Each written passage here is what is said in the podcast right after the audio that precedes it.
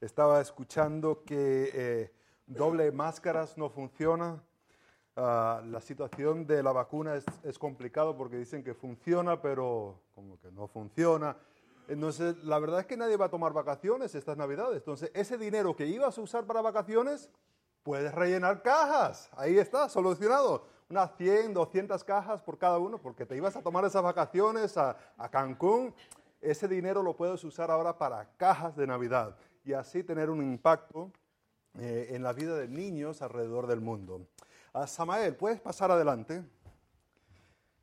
El, el calentador del agua uh, como que no calienta y, tenerlo ahí eh, en esa agua como que está un poquito fría, dije mejor ya bautizamos y, hacemos la oración ahora. Tenemos este certificado de, de que ha sido bautizado y te lo entregamos.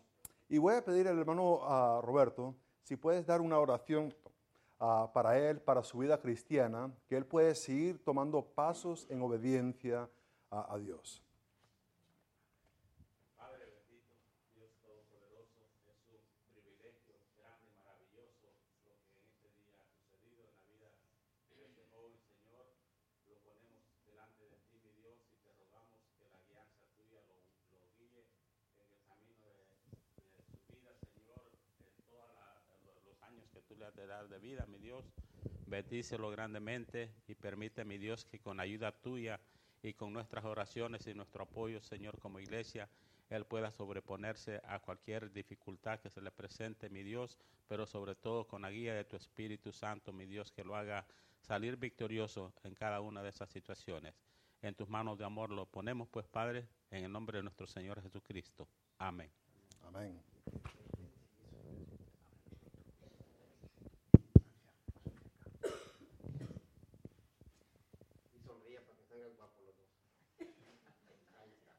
Genial. Gracias. Ah, ayer tuvimos el día de trabajo y ah, fue una bendición bastante grande. Muchos vinieron para ayudar a, a trabajar, a, a poner un esfuerzo, a hacer que el local tenga menos polvo, ah, se vea más bonito. La, la mesa, la mesa que está acá, ah, donde está lo- el desayuno, que, bueno, la merienda, está súper limpio. Yo dije, oye, será una mesa nueva. Dije, ah, pero no, es la misma mesa, pero todo organizado. Ah, las luces acá afuera estaban todo lleno de, de bichitos y, y están limpiecitos. Ahora cuando llegas así de noche, puedes ver, está fenomenal. Y ah, hubo algunos que ayudaron con cortar algunas ramas y tal y cual. Ah, ayudé un poquito en eso de, de cortar las ramas. Y, y me corté aquí, mira. Ah, el hermano Rubén me dice, mete la mano ahí. Y yo digo, ¿seguro que está bien? Sí, tranquilo. Y mira, me corté ahí. Ah, hermano Jem, en el seminario nunca me prepararon para diáconos así, ¿vale? Yo, el hermano López me dijo, el pastor López me dijo, cuidado con ese. Y yo dije, no, no, ese va a ser, no, mentira. Yo mismo me lo hice ahí tratando de... ah, pero gracias a Dios por aquellas personas que vinieron y ayudaron y ah, la verdad que es una bendición que se pudo hacer este esfuerzo. Estamos en ah, Mateo capítulo 26 y estamos en, el versículo 26, Mateo 26, ah, capítulo 26, eh, y estaremos leyendo el 26 hasta el 30. Antes de empezar a leer, déjame decir que eh, se acaba de empezar un nuevo estudio los miércoles. Ah, está en el libro de los Hebreos, el hermano Marcelo lo está haciendo, ah, y, y vale la pena venir, a escuchar, ah, puede ser que diga algo incorrecto y así usted lo pueden corregir, o a lo mejor dice algo bueno y, y le pueda animar, ¿verdad? Ah, le quiero animar a venir a, a- a escuchar estas ah, predicaciones de Hebreos, porque Hebreos es un libro ah, muy importante para la vida cristiana. En verdad parece que son unos sermones, ¿verdad? Y, y son muy prácticos para la vida cristiana de nosotros. Entonces les animo a venir los miércoles a escuchar. eh, y acaba de empezar. Entonces no se van a perder nada. Van a llegar así como si estuviera nuevecito, ¿verdad? Mateo capítulo 26, empezando en el versículo 27, si podéis poneros de pie para la lectura de la palabra de Dios. Dice el versículo 26, Mientras comían, tomó Jesús el pan y bendijo y lo partió y dio a sus discípulos y dijo, tomad, comed, esto es mi cuerpo. Y tomando la copa y habiendo dado gracias, les dijo, diciendo, bebed de ella todos, porque esto es mi sangre del nuevo pacto, que por muchos es derramada por remisión de los pecados. Y os digo que desde ahora no beberé más de este fruto de la vid hasta aquel día en que la beba nuevo con vosotros en el reino de mi Padre. Y cuando hubieron cantado el himno, salieron al monte de los olivos. Oremos. Padre Santo, gracias por este día y gracias por esta oportunidad que tenemos para estudiar tu palabra, para mirarlo. Eh, venimos con corazones, con oídos abiertos, con ojos abiertos para mirar este texto. Queremos que el Espíritu Santo nos guíe para que podamos entender correctamente. Pero no para ser oidores solamente, Padre Santo, sino para ser hacedores. Queremos ponerlo por obra esta semana. Padre, si hay un corazón aquí rebelde que dice, la verdad, yo no quiero hacer nada, quiero seguir viviendo como estoy viviendo, que ese corazón se pueda arrepentir. Padre, si hay una persona que nunca ha aceptado a Cristo como su Salvador, que hoy puede ser el día de salvación. Padre, para aquellas personas que están ya obedeciendo, que ellos ah, pueden ser animados a seguir adelante, a buscar de ti, a caminar contigo, Padre Santo. En el nombre de Cristo lo pido. Amén. Podéis sentaros. Ah, la guerra civil aquí en Estados Unidos terminó en la primavera de 1865. Ah, lentamente empezó una tradición de unas personas que empezaron a decorar, decorar las lápidas Ah, de los caídos en batalla. Empezaron a poner decoraciones, que si banderas y tal y cual, ah, e, e, en cada uno. Y, poco a poco empezó a agarrar más y más tradición y se empezó a ver en más y más sitios donde estas decoraciones se empezaron a hacer y se llamaron, empezaron a llamarlo el Día de Decoración. Día de Decoración. Por fin, en 1971, el último lunes de mayo se denominó el Día Memorial y sirve para recordar a aquellos soldados que han caído en batalla, en diferentes guerras, aquí en Estados Unidos y en otros países, ah, donde ha muerto ah, soldados estadounidenses. Ah, creo que es bueno para una nación recordar ese sacrificio que se hizo. Creo que es algo honroso que una nación recuerda a aquellas personas que han sacrificado su vida. Ahora, cuando nos ponemos a pensar en el día memorial, ahí en mayo, eh, ¿qué se nos viene a la mente? A lo mejor a algunos de nosotros se nos viene a la mente un fin de semana largo, ¿verdad? Está el lunes que no hay que hacer nada. Otros a lo mejor la mente se le va a las ofertas que, que hay en ese tiempo.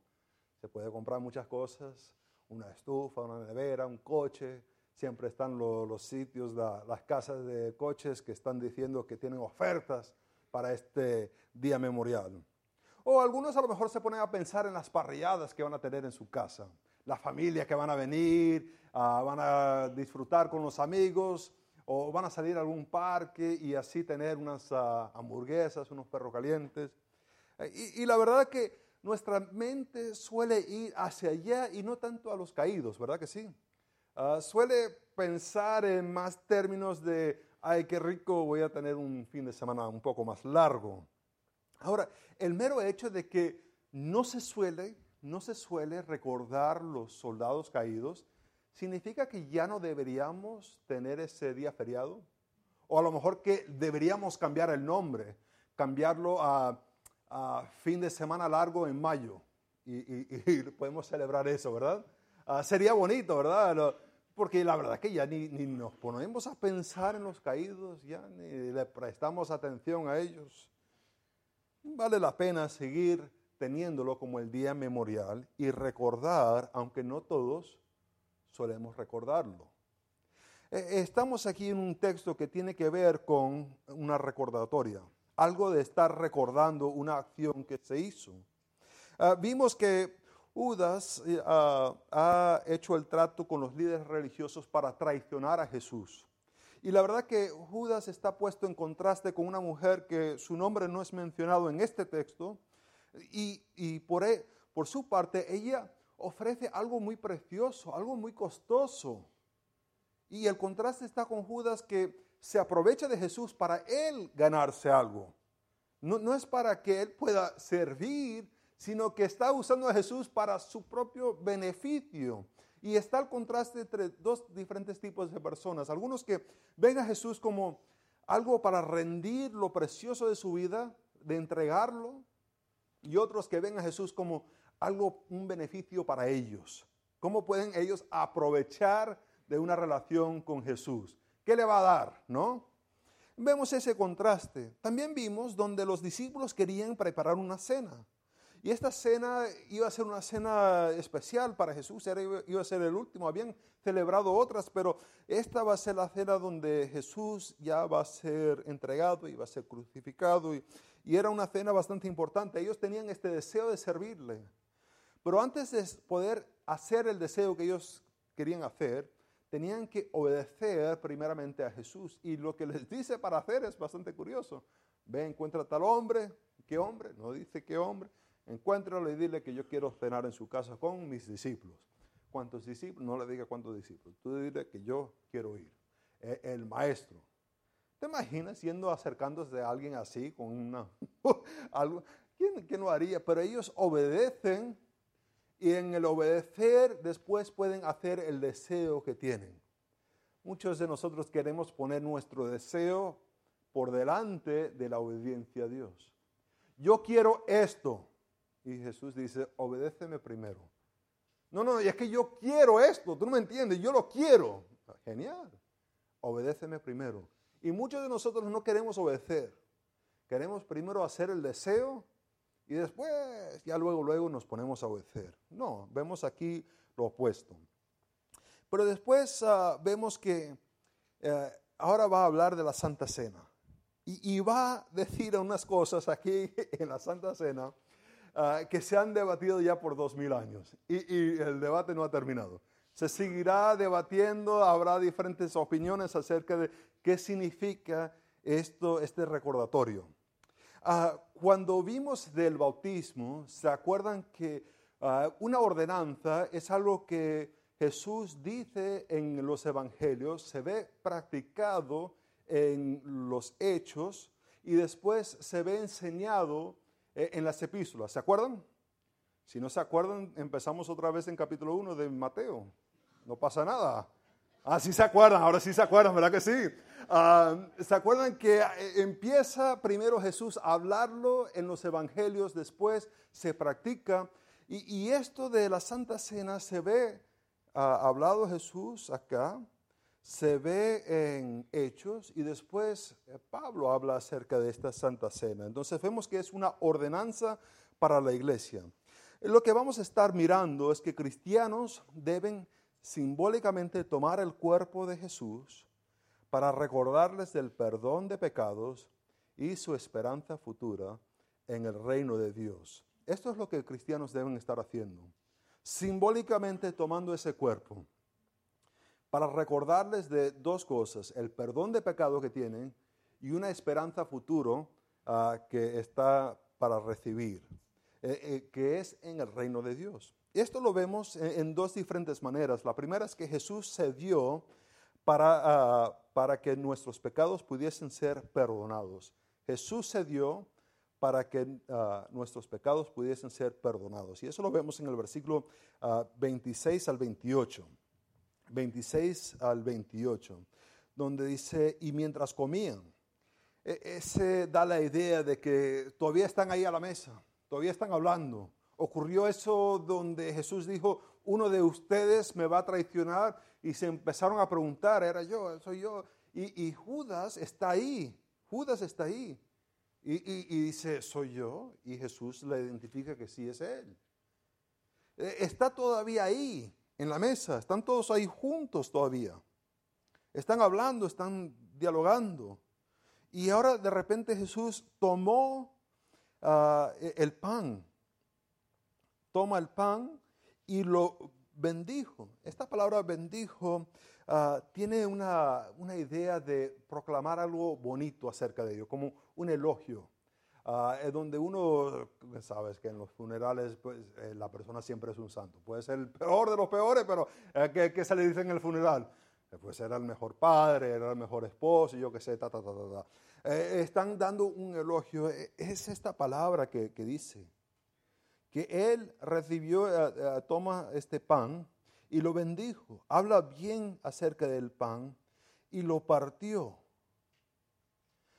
Lo partió. Esta palabra partió es una palabra muy curiosa porque solamente está re- relacionado en el Antiguo, en el Nuevo Testamento ah, como partir pan. O sea, no, no se usa para cualquier otra cosa, no para madera, no para cualquier otra cosa, solamente está relacionado con pan. Y, y él lo va a partir y dijo a sus discípulos, tomad, comed, este es mi cuerpo. Ahora, curiosamente, Jesús ya sabe que lo que va a hacer con ese pan es partirlo, ¿verdad? Ya sabe. Pero aún así, ah, da una bendición, un agradecimiento al hecho de que hay este pan, ya sabiendo que va a ser partido. Ah, nosotros no tenemos la habilidad de mirar hacia el futuro. Entonces, para nosotros sería un poco diferente, sería eh, en el tiempo de ser partido, ¿estaríamos dispuestos a decir algo bonito acerca de ese ser partido por parte de Dios? Ah, a lo mejor no, ¿verdad? Esto es una injusticia. ¿Por qué? ¿Por qué me está pasando esto? Ah, Ahí estamos listos para... Pero él ya sabe que el pan va a ser partido y él está diciendo cosas buenas acerca de este proceso. Y, y- y dice, da dos imperativos, tomad, comed. Son dos imperativos, imperativos bastante fuertes. Toma esto, cómelo.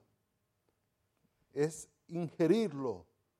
Y dice específicamente que esto es mi cuerpo. Ay, esto sí ha causado un montón de problemas. ¿Qué significa que esto es mi cuerpo? Se ha debatido. Ha habido un grupo de personas que dicen que al momento del, del pastor, del sacerdote, del cura, de, de la persona que está ahí al frente de la iglesia, al momento de bendecir esas cosas, justo ahí en ese momento se convierte ese pan, ese, e- ese vino, esa copa eh, en la carne misma de Jesús, en la sangre misma de Jesús.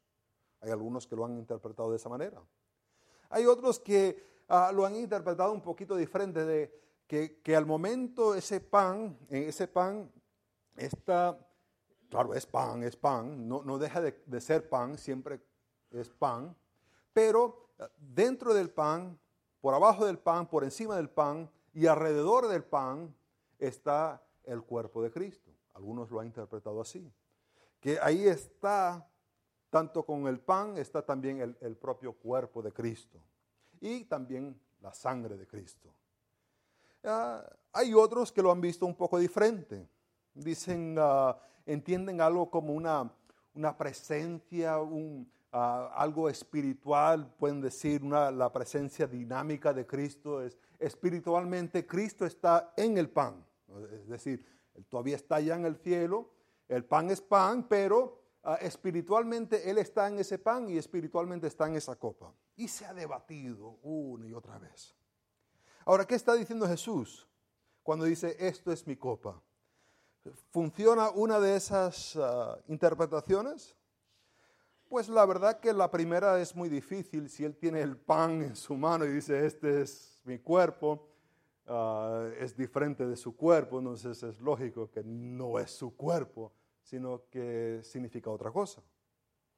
Ah, estaba el cuerpo por encima, adentro y alrededor del pan cuando, pues tampoco, estaba el cuerpo de Jesús y estaba el pan. Estaba espiritualmente el, el cuerpo de Cristo ah, en, en el pan, para que cuando se comía el pan, pues también se comía espiritualmente a Jesús.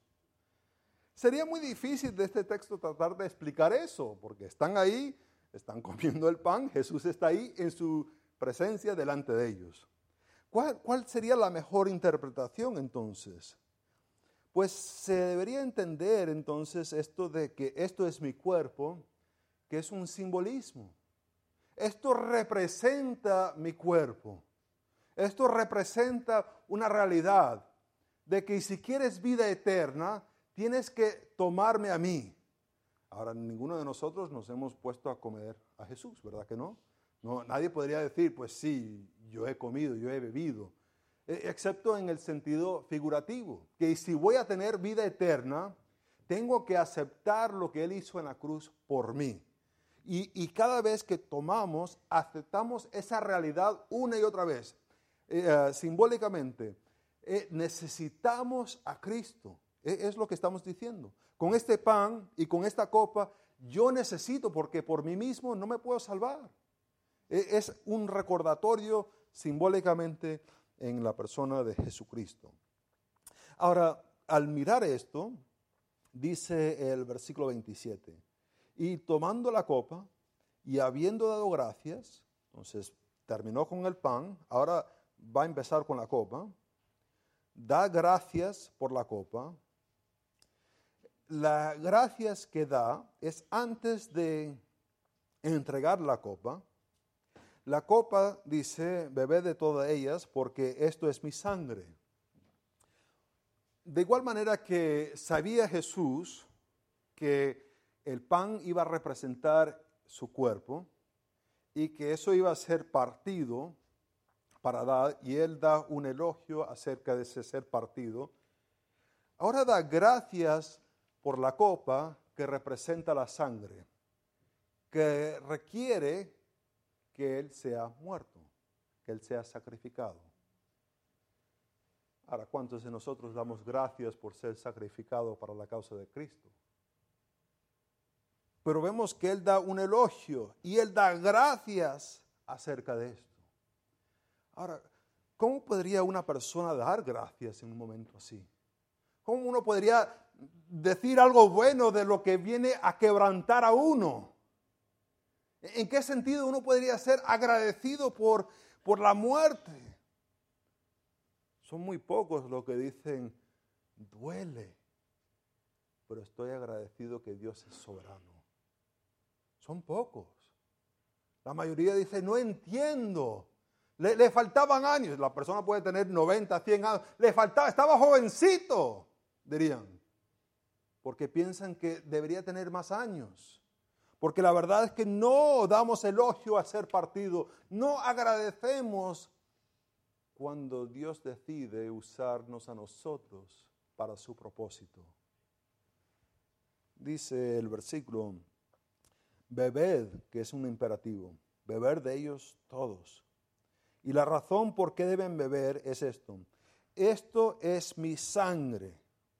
Otra vez es igual, es simbólico a, su cuerpo. No es que él se había cortado y lo había puesto ahí sangre. No es que lo convirtió en sangre. No es que espiritualmente estaba abajo, por encima, adentro, sangre, sino que simbólicamente representa su sangre y específicamente la sangre del nuevo pacto. Ahora, ¿cómo debemos entender esto del nuevo pacto? ¿En, qué sentido es esto del nuevo pacto? El nuevo pacto tiene que ver con ah, el, pacto que se iba a establecer, y esto lo vemos en ah, Jeremías 31, 31 al 34, donde se anticipaba que iba a haber un nuevo pacto que iba a cambiar el corazón de la persona. Esto lo estaban anticipando.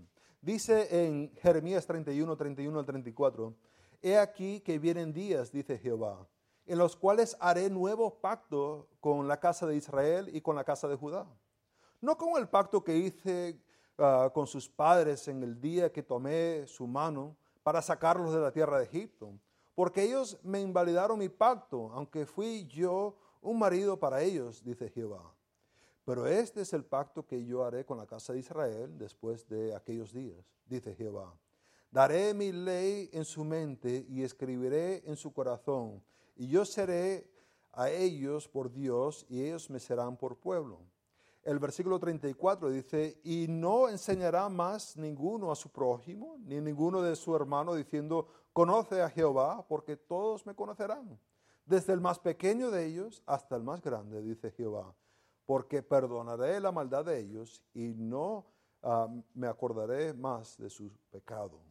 Este pacto están anticipando y se hace por medio de la sangre de Jesucristo. Dice ah, el versículo, este que por muchos es derramado para remisión de pecados o perdón de pecados. Este recordatorio ah, lo tenemos porque necesitamos un símbolo para recordar. Necesitamos un símbolo para recordar. Ves que ah, a veces nos ponemos a olvidar y nos pensamos que tenemos que salvarnos a nosotros mismos. Y para algunos se ponen a trabajar y a trabajar y a trabajar para salvarse a sí mismos y andan agotados, andan cansados, andan haciendo y haciendo y haciendo. Y, viven cansados y deprimidos porque están tratando de hacer algo que no pueden hacer. Otros que se olvidan que ellos no se salvan a sí mismos, pues ah, viven una vida y, y piensan que la verdad que lo están haciendo bastante bien y en cierta manera piensan que son mejor que nosotros, que no lo estamos haciendo muy bien. Dicen, mira lo que yo hago y este dice ser cristiano, pero él no lo hace. Pero bueno, tampoco no voy a juzgar, ¿no? Hay algunos que se les olvida y este recordatorio es importante porque nosotros no nos salvamos a nosotros mismos. No soy yo mejor que otra persona y usted no es mejor que otra persona. Todos llegamos en necesidad de un Salvador. No es que algunos lleguen con un poquito de más de méritos y dicen, bueno, necesitaba bastante sangre para ti, pero para mí era, era nada, era casi insignificativo, una gotica. No, todos llegamos con la misma necesidad a Cristo. La otra cosa es que a veces podemos olvidarnos y vivir vidas ingratos. Si no estamos recordando lo que Jesús hizo por nosotros, nos podemos convertir en una persona muy ingrata. De pensar que yo estoy sufriendo lo más que cualquier otra persona. Cuando en verdad Cristo sufrió mucho más que mi persona, ¿verdad que sí? Recordar trae gratitud. La otra cosa que vemos que a los que tomen y comen son perdonados. Ah, no sé, no sé si se acordaron ellos de Juan capítulo 6. ¿Se acuerdan ese momento donde estaban en el otro lado del mar de Galilea y están ahí con un discurso? Ellos quieren más pan, las personas que se le acercaron, ah, quieren más pan, quieren comer más. Y ah, Jesús dice, mira, pídele a Dios que te dé ah, pan, que, que no tendrás hambre más. Y ellos le dicen, sí, sí, sí, dame ese pan, dame ese pan. Y Jesús le dice algo escandaloso. Dice, yo, yo soy ese pan. Si quieres vida eterna, come mi carne y bebe mi sangre. ¿Se acuerdan lo que ocurrió ahí en Juan capítulo 6? Dice que muchos de sus discípulos se fueron. No, este es asqueroso. Anda que comiéndole la carne y tomándole la sangre. No sé si se acordaron ellos aquí. y no sé cuál fue la reacción. Dice, otra vez con la carne y la sangre. Hombre, bueno, por lo menos no hay más de aquí, solamente somos nosotros. Y, porque de aquella otra vez se fueron un montón de gente cuando se puso a comerse la carne y beberse la sangre. No sé, pero tuvieron que ver que esto es totalmente diferente, que les impactó, que cuando empezó la iglesia era lo primero que empezaron a hacer después de bautizar a las personas. Empezaron a compartir, a romper el pan juntos.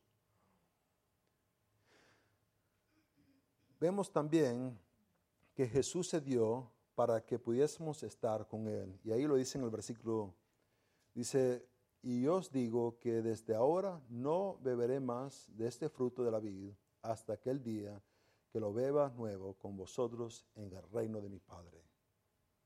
Hay un par de cosas que esto implica. Y implica que ah, ellos estarán ahí para beber. Pero ¿acaso Jesús no sabe que les van a fallar, que lo van a abandonar? ¿Cómo puede decir que lo van a tomar conmigo? Debe ser bastante poderoso esa sangre. También implica que el Padre aceptará el sacrificio de Jesús. Porque dice, ah, los que toman estarán en la presencia, lo van a tomar otra vez. ¿Dónde? En el reino. Significa que el Padre ha aceptado el sacrificio. O, de esta perspectiva, aceptará. Y la última cosa que implica es que el Padre tiene un reino donde ellos podrán vivir. Ha- Hay dos puntos bastante importantes aquí. El perdón de pecado es fiable. Se puede confiar en él. Ah, pero ¿qué, qué tal y si peco? Ah, es que vas a pecar. Pero la sangre de Cristo es suficiente, poderoso para limpiar de todos los pecados. Pero eh, ¿qué tal y si fallo horriblemente en el futuro? Ah, la sangre de Cristo aún así te salva y te rescata aún de esos pecados. El perdón de pecado nos da acceso a Dios y eso es lo más importante. Que por medio de la sangre de Jesucristo, Cristo no vino a ser personas inmorales, morales, sino vino a dar vida a muertos. Y, esa vida es para acercarnos a Dios. Tenemos acceso a Dios.